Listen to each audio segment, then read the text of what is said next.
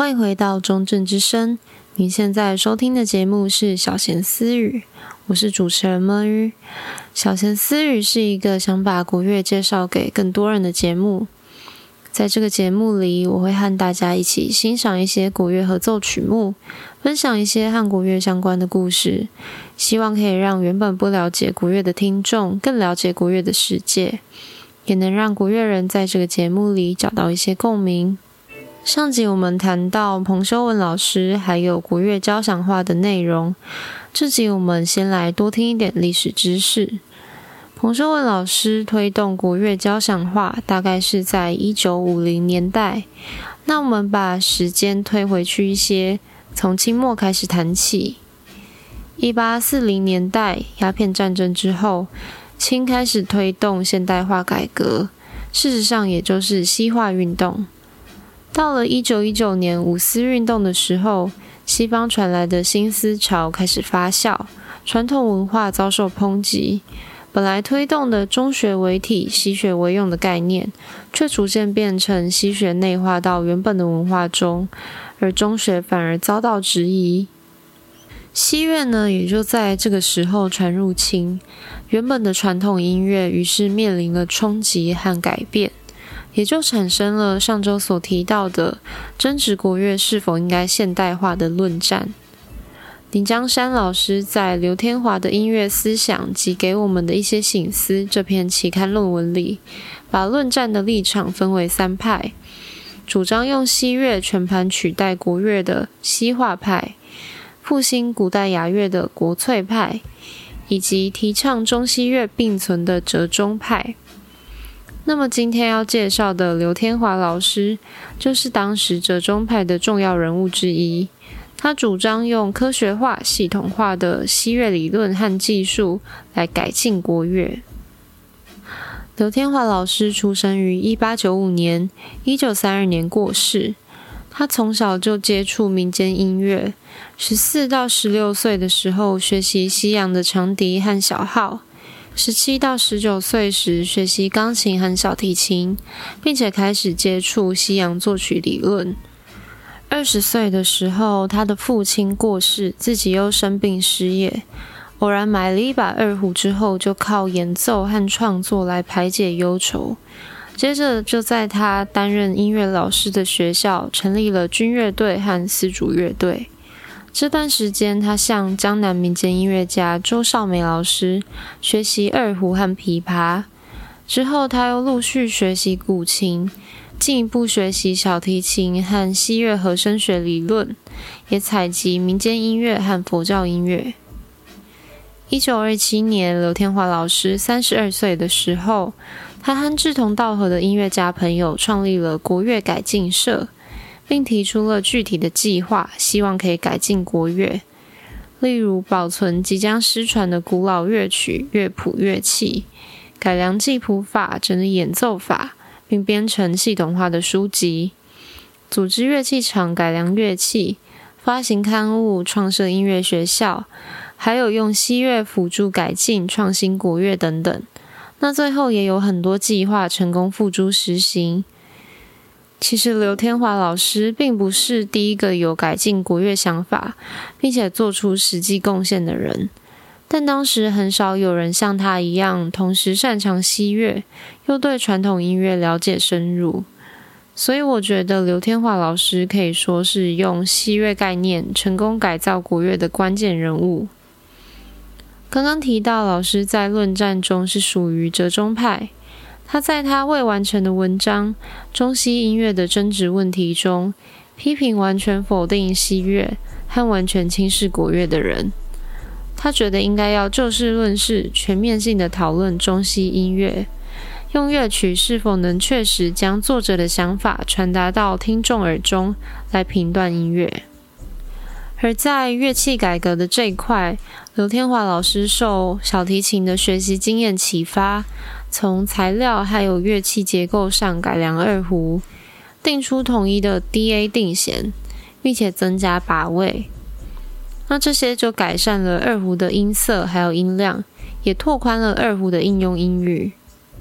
琵琶则是依十二平均律增加用来定音的品和相，提升了它的音准。它也运用西方音乐教学体系的概念，针对二胡和琵琶的演奏技法，创作练习曲，跳脱以往民间师徒间口传心授的方式，往更系统化的方向发展。这边提到了很多二胡和琵琶相关的名词，我们会在这一集的结尾继续详细介绍二胡这个乐器，琵琶呢也会在下一周谈到。到时候会和大家介绍这一段提到的一些名词哦。刘天华老师一生融合中西音乐概念，创作许多二胡和琵琶的独奏曲以及练习曲，其中十首二胡独奏曲被誉为二胡十大名曲。除此之外，在他创作的合奏曲《变体新水令》中，已经听得到明显的和声运用。但同时也保有传统丝竹乐所有乐器演奏同一个旋律的特色。这些乐曲对于后世国乐创作有着很大的引导作用。今天的第一首曲子是二胡十大名曲之一的《光明行》。《光明行》这首曲子的内涵其实就是想传达对国乐改革的期望。借由雄壮威武的曲子，反驳中国音乐萎靡不振的观点。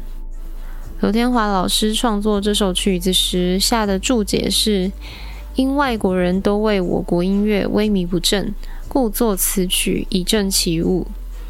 他借鉴了西乐进行曲的曲式和转调手法，但仍然保有传统民族风格。后来上周介绍的彭修文老师。也有将这首曲子改编成国乐合奏的版本。乐曲的开头先重复演奏同一个音，渐渐由弱转强，模仿小军鼓的声音，好像在带领人们往光明行进的样子。进到主要段落之后，情绪慷慨激昂，偶尔又切换成柔美的旋律。从 A 段人们携手向前的温暖，到 B 段胜利的喜悦。情绪越来越高昂，结尾以大量的颤音表现人山人海的场面。这首曲子使用了很多大大大大大大大，像这样子的附点节奏，做出铿锵有力的感觉。此外，在演奏技法上也会避免使用滑音，因为如果使用滑音的话，听起来会比较婉转，就比较无法传达这首曲子气宇轩昂的感觉。这首曲子采用的西乐 ABA 曲式，简单来说就是第一段演完之后，接着第二段，最后再演一次第一段。这样的曲式我们在第二集其实也有提过，是卢亮辉老师童年的回忆里也有使用的曲式，甚至我们在流行歌里面也经常见到。那诸如此类，我们现在司空见惯的作曲技法。在当时，对国乐来说却是相当创新的创作手法，对国乐往后的创作都有很重要的意义。那接下来要播放的是刘铁英老师在《刘天华良宵二胡曲集》专辑里所演奏的版本。现在就让我们一起来欣赏这首《光明行》。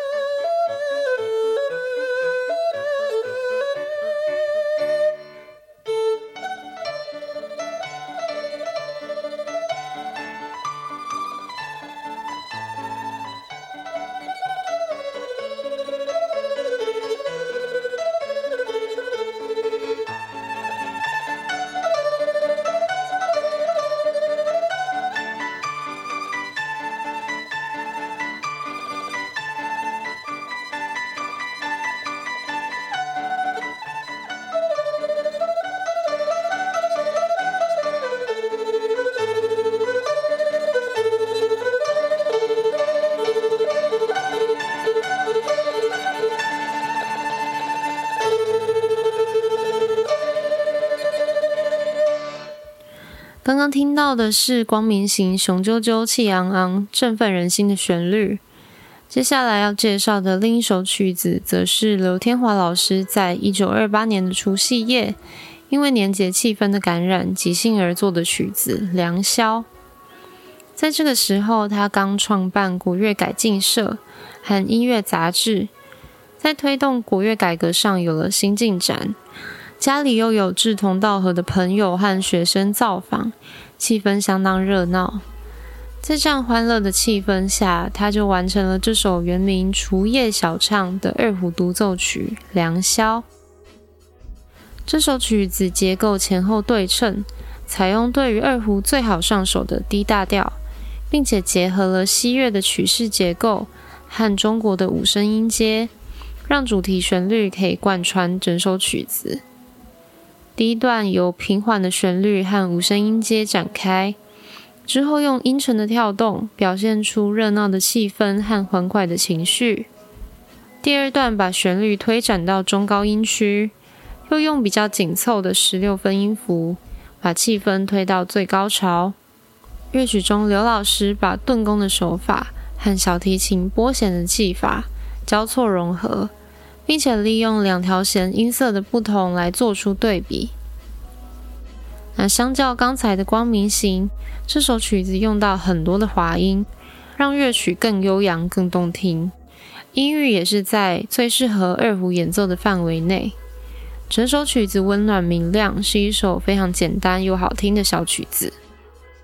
在正影当代二胡艺术发展研究中，笔者就评论这种欢乐没有震耳欲聋的炮竹，没有觥筹交错的宴席。是传统的知识分子，温文尔雅的互相祝福，满怀希望的憧憬未来。我觉得形容的相当贴切。刘天华老师的故事曾经被拍成同名电影《刘天华》，在电影里就演出《良宵》这首曲子诞生的场景。YouTube 上也找得到相关的片段，包括刚刚欣赏过的《光明行》，也有在电影中呈现。大家不妨可以自己找来看看。接下来要欣赏的版本是中央民族乐团在二零二二年发行的单曲《良宵》。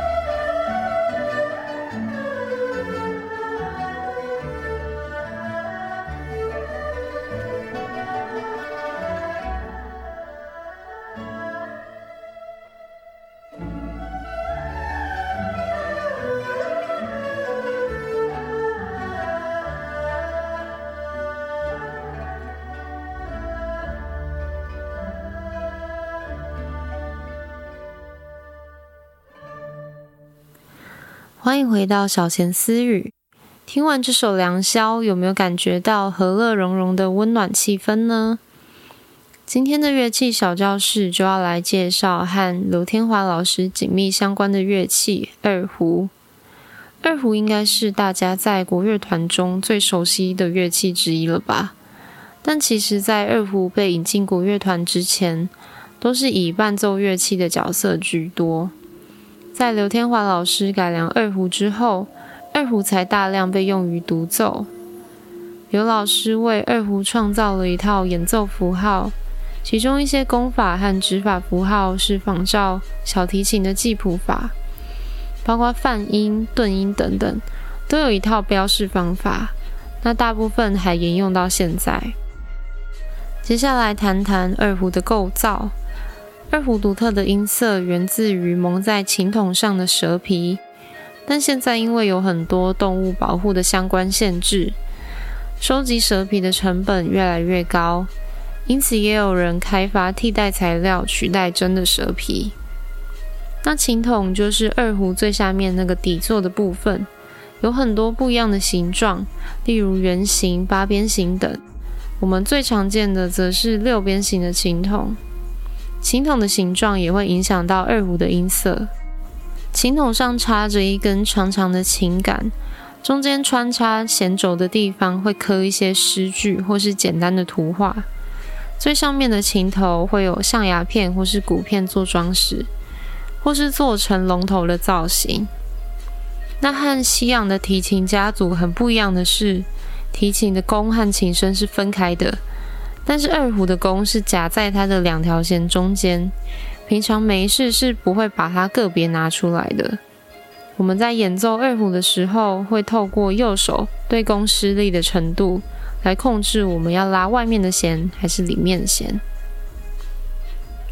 除了当做独奏乐器，在国乐团当中，二胡常常也是拉奏主旋律的乐器。